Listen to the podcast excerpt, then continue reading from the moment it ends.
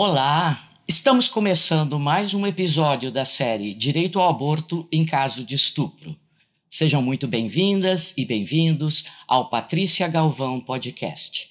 Eu sou Marisa Sanematsu, diretora de conteúdo do Instituto Patrícia Galvão. E no programa de hoje vamos tratar das barreiras que impedem meninas e mulheres de acessar o direito ao aborto quando se descobrem grávidas após um estupro. Olá, eu sou Eliane Barros, editora de conteúdo do Instituto Patrícia Galvão, e para conversar sobre este tema, convidamos a defensora pública Paula Santana Machado de Souza, atual coordenadora do Núcleo de Promoção e Defesa dos Direitos das Mulheres da Defensoria Pública do Estado de São Paulo, e a médica Ida Pereia, que atua no Serviço de Atendimento às Vítimas de Violência Sexual do Hospital e Maternidade Mãe Esperança, em Porto Velho, capital de Rondônia. Sejam muito bem-vindas, Paula e Ida. Peço que vocês se apresentem aos nossos ouvintes, por gentileza. Olá, sou Paula. É, agradeço aqui o, o, convite, né? Uma oportunidade de estar aqui com vocês, falando sobre um tema tão importante. E como dito, sou defensora pública, atualmente no Núcleo de Promoção e Defesa dos Direitos das Mulheres, que tem como objetivo acompanhar e também fazer concretizar os direitos humanos das meninas e das mulheres. Olá, eu sou Ida Pereira, sou médica ginecologista obstetra há 40 anos. E há 40 anos e mais um pouco, nós estamos aí na luta para a garantia dos direitos das mulheres, em especial os direitos sexuais e reprodutivos, e dentro desse recorte, né, nós temos um recorte especial que é a garantia do atendimento integral às vítimas de violência sexual e ao planejamento reprodutivo. Então, são dois focos que a gente tem trabalhado muito fortemente aqui das bandas do Norte, que, como vocês sabem, oferece muito mais dificuldade. Né? Obrigada, Paula e Ida, por aceitarem o nosso convite. Para introduzir o nosso tema de hoje, é importante destacar que no Brasil o direito ao aborto em caso de estupro e risco à vida da gestante está garantido desde 1940 pelo Código Penal. E também que, segundo a lei, qualquer ato sexual praticado com menor de 14 anos configura crime de estupro de vulnerável. Porém, a pesquisa Percepções sobre Estupro e Aborto Previsto por Lei, realizada pelos institutos Patrícia Galvão e Locomotiva em 2020, revelou que apenas 68% dos entrevistados consideram que é estupro um homem fazer sexo com uma menina menor de 14 anos, mesmo que ela autorize. Paula, na sua opinião, por que, que no Brasil ainda se naturaliza a noção de que uma menina está preparada ou pode consentir com uma relação sexual? Nós vivemos hoje num país que fez uma opção política no Brasil de não colocar na sua agenda pública de nenhum modo efetivo, no meu entendimento, um olhar de que quando estamos falando de violência sexual contra meninas, estamos falando de uma violação muito grave aos direitos humanos desse grupo. Então, claro que isso também vai se reproduzir socialmente e culturalmente de que as meninas podem ter os seus corpos expostos e tocados e violentados, tal como não tivessem autonomia e tal como essa violência, esse ato sexual, ele não fosse uma violência. Então, como o Brasil ele faz essa opção política, isso também se reverte como nós encaramos uma, na verdade, uma não política pública que enfrente essa questão. Quando nós olhamos, por exemplo, para os números do Data SUS, nós temos aí uma média, isso de dados formalizados, de 27 mil nascimentos de crianças nos quais as mães são meninas de 10 a 14 anos. Então, nós vivemos num país em que essas meninas elas são pelo menos triplamente vitimizadas e o nosso país, assim também como muitas pessoas, adotamos uma postura de silenciar e invisibilizar essa violência. Como que isso acontece, né? Primeiro, que nós não tratamos isso como uma violência. Aí toda uma naturalização de que essas meninas, elas podem, estão ali exercendo essa atividade como se fosse algo a partir de uma escolha, né? Mas nós estamos falando de violência. Nós também vemos que essas meninas não conseguem acessar a saúde tanto para educação e para respaldo aos seus direitos sexuais e reprodutivos, como também para métodos contraceptivos de emergência ou até mesmo a interrupção legal. E por fim, também nós vemos uma tolerância da nossa sociedade com essa maternidade compulsória. Então, nós temos no Brasil um alto índice de violência contra essas meninas. Essas meninas hoje, né, estão gestando compulsoriamente porque não temos uma política pública e ao mesmo tempo isso culturalmente se reverbera porque o Brasil ele tolera e silencia esse tipo de violação tão grave aos direitos das meninas que são as violências sexuais. Obrigada, Paula. Ainda segundo a pesquisa, 52% das mulheres e homens entrevistados disseram conhecer ao menos uma menina ou mulher que já foi vítima de estupro, sendo que em 17% dos casos ela engravidou. Doutora Ida, com base na sua experiência no atendimento de vítimas de violência sexual, a gravidez decorrente de estupro é uma realidade na vida das meninas e mulheres brasileiras? Ela é uma realidade, uma realidade muito cruel, não é? Porque, primeiro, que o Estado falhou em garantir a segurança dessas mulheres. Então, assim, o Estado, de alguma forma, precisaria garantir a segurança.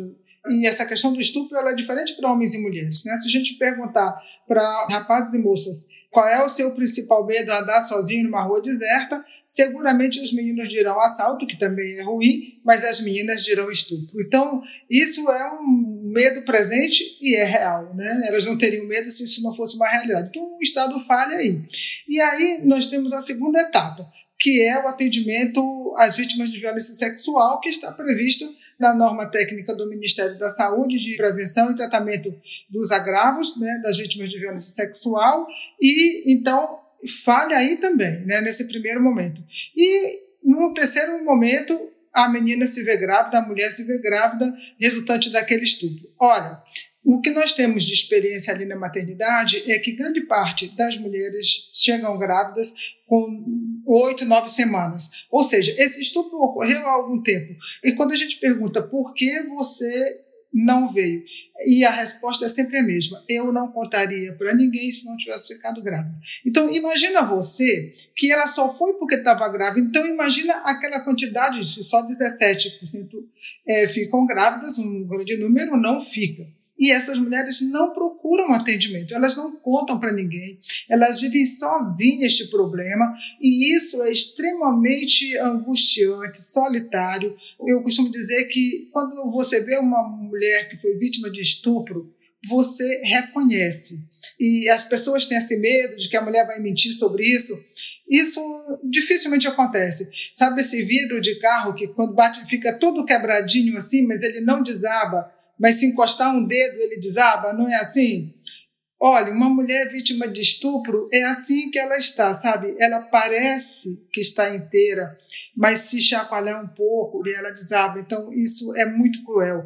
Olha só um exemplo. Nós temos mais de 5.500 municípios neste país. Nós temos hoje no CNES registrado 103 é, serviços que atendem que fazem interrupção da gravidez prevista em lei, resultante de estupro. Você só aí você vê o tamanho da barreira que essas mulheres enfrentam para poder acessar um serviço desse. Então, as barreiras são enormes, né? E quando uma mulher se vê grávida, eu fico imaginando no restante do país Aqui no meu estado, nós somos 52 municípios e temos um único serviço de interrupção da gravidez prevista em lei. Como é que as mulheres dos outros municípios resolvem o seu problema?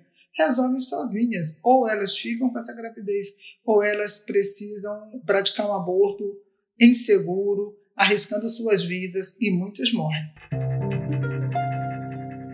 Muito obrigada, Ida, pelos seus comentários. A pesquisa também mostrou que apenas 54% dos entrevistados conhecem a lei do minuto seguinte, que garante atendimento integral e imediato a vítimas de estupro nos serviços de saúde sem a necessidade de fazer um boletim de ocorrência.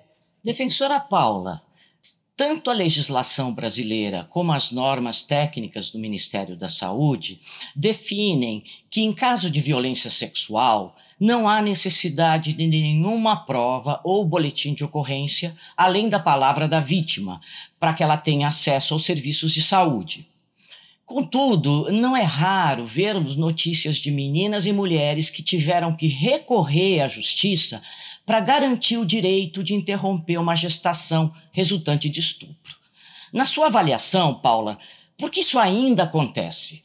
E qual é o papel da Defensoria Pública na garantia do aborto previsto por lei? O Brasil ele é um dos países na América Latina que tem uma das legislações mais restritivas quando nós pensamos da prática do aborto em si, mesmo nos casos previstos em lei, e nos casos em que não há autorização da lei para interrupção, o caminho, né, a decisão do Brasil foi criminalizar as mulheres. Então, com a criminalização hoje, é, mesmo nos casos legais, ainda nós não encaramos a questão do abortamento, que, no meu entender, em todos os casos deveria ser encarado pela via dos direitos sexuais reprodutivos e do acesso à saúde das meninas e mulheres, mas por conta da criminalização, mesmo nas hipóteses legais, nós vemos que a criminalização acaba gerando burocracias desnecessárias, atendimentos que muitas vezes não são eficientes por desconhecimento de normativa e também até pela ausência de investimento público, de orçamento, barreiras que tornam muito difícil o acesso para as mulheres ao abortamento legal e aí também pensando principalmente nas meninas. Então, nós temos um número muito pequeno de serviços de referência que hoje realizam o abortamento legal. Muitas vezes esses serviços estão concentrados em regiões centrais, em capitais, e nós não contamos, né, nem do ponto de vista nacional e nem também do ponto de vista dos estados com políticas que vão garantir, por exemplo, que essas meninas e mulheres, para chegarem até esses serviços que estão muitas vezes distantes e muitas vezes estão até em outros estados, com, por exemplo, um auxílio de transporte, não conta muitas vezes também com auxílio de hospedagem. Então, essas barreiras, né, que são barreiras também muitas vezes financeiras, vão ser barreiras ainda mais graves para mulheres, né, que estão em, em situação de mais vulnerabilidade, seja ela econômica, é, principalmente também né, para mulheres que têm menos acesso à informação e também não vão conseguir chegar ao serviço né, sem que a rede tenha ali uma estrutura para garantir, essa será uma grande primeira barreira. Né? O que eu vejo também é a ausência de informação, tanto do executivo em fazer com que essa informação circule para meninas e mulheres, seja, por exemplo, discutindo educação sexual nas escolas, o que é algo essencial, falando dos direitos das meninas e mulheres na escola, isso isso é obrigação do Estado de incluir nos currículos escolares, como também os profissionais da saúde estarem atualizados em relação aos requisitos para o abortamento legal, que hoje quais são? Voluntariedade, então aquela menina e mulher deseja a interrupção e esteja a hipótese da violência sexual presente ou a gravidez em relação à existência de um risco à saúde daquela mulher ou uma gravidez de um feto anencéfalo. É, muitas vezes se exige, como vocês trouxeram no início desse podcast, boletim de ocorrência que não tem previsão nem no Código Penal e nem em nenhuma norma técnica do Ministério da Saúde. Já chegou caso na Defensoria de exigir IML, prova prova testemunhal. Então nós vemos também é, esse olhar estereotipado, né, de que as mulheres são mentirosas, vingativas, também estão refletidas nessa dificuldade de acessar esse direito por conta de barreiras que do ponto de vista legal da lei elas não existem. Então esse é um, um dos papéis da defensoria de fazer com que essa informação ela circule para que as mulheres saibam quais são os requisitos para acessar e que não é necessário necessário um pedido para o juiz ou para a juíza, boletim de ocorrência ou qualquer outra forma documental para acessar um direito que deve ser realizado apenas do ponto de vista da ida dessa menina, dessa mulher, até um serviço de saúde e realizar como se fosse qualquer outro procedimento de saúde a interrupção daquela gestação. O que nós vemos também, né, quando acolhemos essas mulheres que têm dificuldade de acessar esse direito, muitas vezes são revitimizações também realizadas pelos serviços que deveriam atender de forma humanizada, como preconizam os tratados e convenções internacionais, a nossa Constituição, a Lei Orgânica do SUS e as demais normas técnicas que tratam sobre esse tema. É, muitas vezes uma quebra do dever do sigilo profissional. Infelizmente, né, nós temos um dado aqui na Defensoria de São Paulo de um estudo que fizemos que mulheres foram denunciadas por quem atendeu elas na saúde, então desde a enfermagem, psicologia, serviço social e medicina. Essa mulher foi denunciada por uma delegacia de polícia quando procurou o serviço, o que quebra o dever ético do sigilo profissional e também viola o seu direito de acesso à saúde, como também vemos que muitas vezes questões culturais e religiosas acabam se tornando barreiras para que essa mulher acesse o serviço, porque muitas vezes se traz a questão da objeção de consciência no sentido né, do profissional ter esse direito de dizer não vou fazer essa interrupção por questões íntimas e pessoais, mas ao mesmo tempo a lei garante que a mulher seja atendida. O serviço de saúde ele não pode escolher qual demanda de saúde ele vai atender. Todas devem ser atendidas e se aquele profissional especificadamente não vai realizar né, o procedimento por questões de objeção de consciência, então outro profissional deve atender sem que nenhum ônus seja repassado àquela menina e àquela mulher. E também é, nós vemos como uma outra barreira que hoje, no legislativo, muitos projetos de lei estão tramitando para retroceder aos direitos que as mulheres já têm de interrupção. Então, em vez de avançarmos para ampliar os direitos, nós estamos nesse momento tendo que atuar para não retroceder e também vemos normativas administrativas, como do próprio Ministério da Saúde, que começa a criar obrigações, como comunicar à autoridade policial quando essa mulher comparece à saúde, relatando essa violência para um órgão externo, o que é extremamente legal do ponto de vista de ser contrário à lei, e essas burocracias, na verdade, vão tornar mais difícil esse direito que desde 1940 está na nossa legislação e ele não é concretizado. Então, é, de forma resumida, o papel da defensoria será identificar essas barreiras, né, tentar é, trazê-las para o debate, conversar com o executivo para que elas sejam aí retiradas, né, não existam mais, e ao mesmo tempo auxiliar individualmente essas meninas e mulheres para garantir que esse direito à saúde ocorra da forma que está previsto, ou seja, diretamente no serviço, sem burocratização, sem violação à sua intimidade privacidade e de forma humanizada. É, vamos trazer agora mais alguns dados da pesquisa realizada pelo Instituto Patrícia Galvão em parceria com Locomotiva. Para 88% dos entrevistados, toda cidade deveria ter serviços públicos para interrupção da gestação decorrente de estupro. E 88% são a favor de que vítimas de estupro que engravidem possam escolher se querem ou não interromper a gravidez de forma legal e segura em um hospital público. Por outro lado, como já mencionado há pouco, pela Paula, nós temos acompanhado uma série de iniciativas, como essas portarias editadas pelo Ministério da Saúde no ano passado, e também a Lei 13.931, aprovada em 2019, que são iniciativas que dificultam a busca de ajuda, pois elas obrigam os serviços de saúde a comunicar à polícia, no prazo de 24 horas, indícios de violência contra a mulher. Então eu pergunto para a doutora Ida, na sua avaliação, doutora, qual vai ser o impacto dessas medidas sobre o acesso ao aborto previsto em lei? Veja, Marisa, no momento em que nós temos inúmeras barreiras que precisam ser vencidas pelas mulheres em busca do seu direito. E aí, neste momento, o Estado brasileiro opta por criar mais barreiras. Né?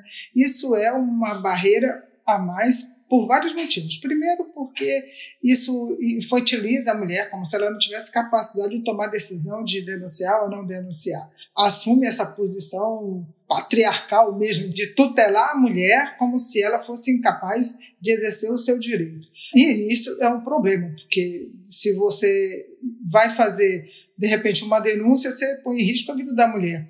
A outra questão é que os médicos que já têm dificuldade em atender essas mulheres terão uma mais, porque o médico ele não quer denunciar. Né? Ele não quer se envolver com polícia, ele não quer criar problemas. Então, as barreiras são enormes. Eu vi aqui o dado da pesquisa, né, que 80% da população considera que a mulher tem direito à interrupção da gravidez. Quando isso se transfere para os médicos, né, numa pesquisa de 2006 da Unicamp, da Semicamp, entre os médicos também, eles consideram que a mulher que tem uma gravidez gestante de estupro tem direito de interromper a gravidez.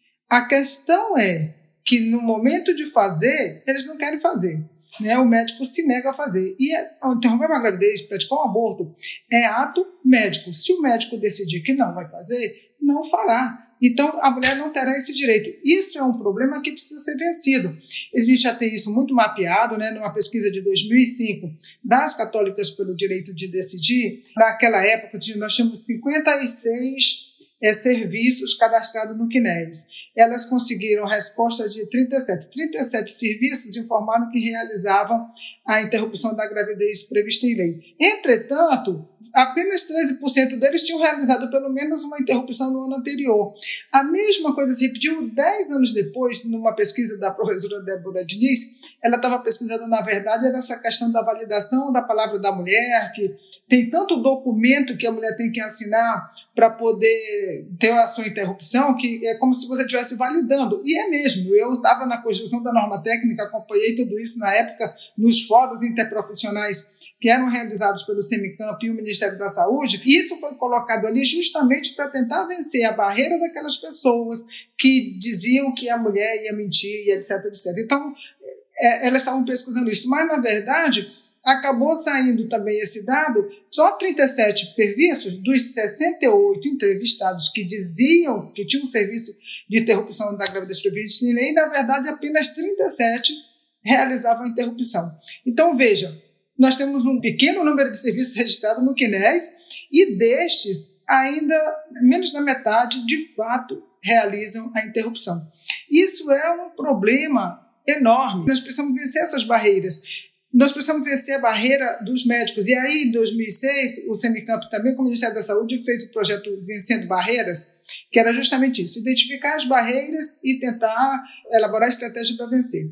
A barreira mais citada era justamente a negativa dos médicos de realizar a interrupção.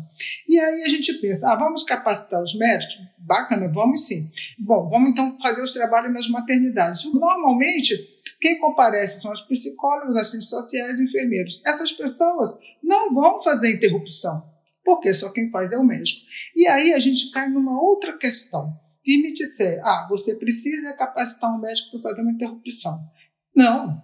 Qualquer obstetra é capaz de fazer uma interrupção. Isso não precisa de treinamento. Os médicos fazem diuturnamente curetagem, aspiração, aborto medicamentoso. Então, não, não faz sentido a gente imaginar que precisa treinar um médico para fazer uma interrupção. Isso não faz sentido. O que talvez precise seja sensibilizar esses mesmos para que ele se disponha a prover esse direito. Porque se ele não se dispuser, nós não faremos. Para você ter uma ideia aqui, é, Paula, a defensora do NUDEM é a Débora Machado, a gente tem trabalhado muito juntos. Agora, agora nesses últimos dias, né, nós tivemos que acudir duas mulheres de municípios vizinhos porque os colegas disseram que não fariam. E o que é pior, num dos municípios, a própria Secretaria Municipal de Saúde fez um documento dizendo que não faria porque tinha objeção de consciência. Ora, instituições não têm consciência, instituições não podem alegar objeção de consciência. As pessoas até podem, mas aí as instituições precisam tomar uma solução para o caso. E a solução seria conseguir, ou no mesmo município, ou mandar para cá, mas assumir o transporte dessas mulheres, isso não aconteceu. Nós tivemos que fazer o contato direto e trouxemos, porque não havia tempo para ficar, fazer ação oficial, não havia tempo para isso a Defensoria Pública daquele município já tinha oficiado a Secretaria de Estado da Saúde e nada tinha sido resolvido. Então, a mulher veio com recurso próprio. Nós até tínhamos decidido que pagaríamos, etc., 700 quilômetros de ônibus com recurso próprio para chegar aqui, pagar hospedagem e etc. E aconteceu porque a gente faz essa intermediação e etc. É lógico que a gente vai fazer sempre que precisar, mas isso não está correto. Isso é papel do poder público. Ele precisa assumir a responsabilidade com as suas cidadãs. E aí eu volto a dizer, já falhou na, no seu dever de dar segurança e ainda falha no dever de resolver o problema. E o pior, ao invés de resolver o problema, cria mais problema. Porque quando uma instituição se nega a atender a mulher, você cria um problema maior de deslocamento, de custo, e de sofrimento, não é? Você imagina a pessoa sofrer sozinha, se deslocando, às vezes, como aconteceu com uma dessas que eu acabei de contar, ela não contou para ninguém, ela tinha vergonha, ela veio sozinha Você imagina o que é isso? O que nós precisamos é tocar o coração do colega de alguma forma. Não é ensinar para ele a fazer interrupção, que isso é desnecessário, isso ele sabe fazer. Nós precisamos tocar o coração do colega para que ele consiga perceber o sofrimento das mulheres e resolver. Ainda tem, nos dias de hoje, serviços solicitando boletim de ocorrência para as mulheres. Ainda ocorre isso, acontece isso. Se o médico solicitar, eu até posso imaginar que ele quer dificultar, enfim, mas a instituição não pode. A instituição, eu acho que não tem desculpa. E aí a, a defensora Débora está oficiando, vai oficiar o município e ele tem que dar uma resposta e uma solução. Ou vai criar um serviço lá, ou vai estabelecer um fluxo para que essas mulheres venham para realizar o problema. Estamos chegando ao fim de mais um episódio da série Direito ao Aborto em Caso de Estupro. Agradecemos a defensora pública Paula Santana e a médica Aida Perea pelas análises e comentários. E para encerrar, pedimos que vocês deixem uma fala final para quem está nos ouvindo. Eu gostaria de agradecer aqui a participação, é extremamente importante que essa informação chegue né, às mulheres, que chegue às meninas, né, já que muitas vezes o poder executivo, as políticas públicas não fazem, né, que é informar, então muito importante esse momento. E também que as meninas e mulheres saibam que elas não estão sozinhas, então a defensoria tem esse papel de acolher, de tentar né, derrubar essas barreiras para o acesso ao abortamento legal, então também no nosso portal nós temos uma cartilha que traz aí diversas orientações importantes e qualquer desafio, né, em conseguir acessar o seu direito de interrupção, acesse a Defensoria aqui de São Paulo ou do seu estado também, para fazer fazer valer esse direito e também garantir uma vida digna. Muito obrigada. É, eu gostaria de agradecer também a, a, o convite, acho assim super importante a gente poder falar sobre isso e ter esse canal que alcança tantas pessoas, né? Porque levar a informação eu acho que é fundamental, especialmente neste momento. Né? A gente tem tantas restrições para o atendimento, já existiam muitas e sobrevieram todas essas com relação à Covid, né? a restrição de mobilização das mulheres. Isso foi de uma crueldade terrível para a vida das mulheres. Né? Nós, o ano passado inteiro, tivemos menos interrupções do que este ano, nesses dois quadrimestres. Né? Ainda temos mais um pela frente. Ou seja, é, não significa que ocorreram menos estupros, significa que as mulheres tiveram menos possibilidade de acessar o serviço. Então, isso é muito cruel, né? Imaginar que mulheres estão sofrendo nas suas casas abusos cotidianos, e, ou no trabalho, ou no caminho do trabalho, e a gente fica impotente porque nós não alcançamos todas. Então, ter um canal de comunicação eu acho que é super importante, eu acho que a telemedicina está aí para ajudar a salvar mulheres e a gente precisa andar com isso, não desistir. É um dois passos para frente e um para trás, mas é assim mesmo. A gente empurra a pedra morro acima, quando a gente cochila, ela desce morro abaixo. Mas a gente levanta no outro dia e empurra de novo. E se nós formos muitas e muitos, a gente acaba passando o morro e vencendo o morro, passando a pedra para o outro lado. Uma hora nós vamos conseguir. Nós não podemos desistir. Obrigada, defensora Paula Santana, obrigada, doutora Ida Pereira. E fazemos agora um convite a todas e todos para que continuem nos acompanhando na Agência Patrícia Galvão e também em nossas redes sociais. Nosso site é o www.agenciapatriciagalvão.org.br e nas redes sociais vocês nos encontram no arroba e Patrícia Galvão. Até breve.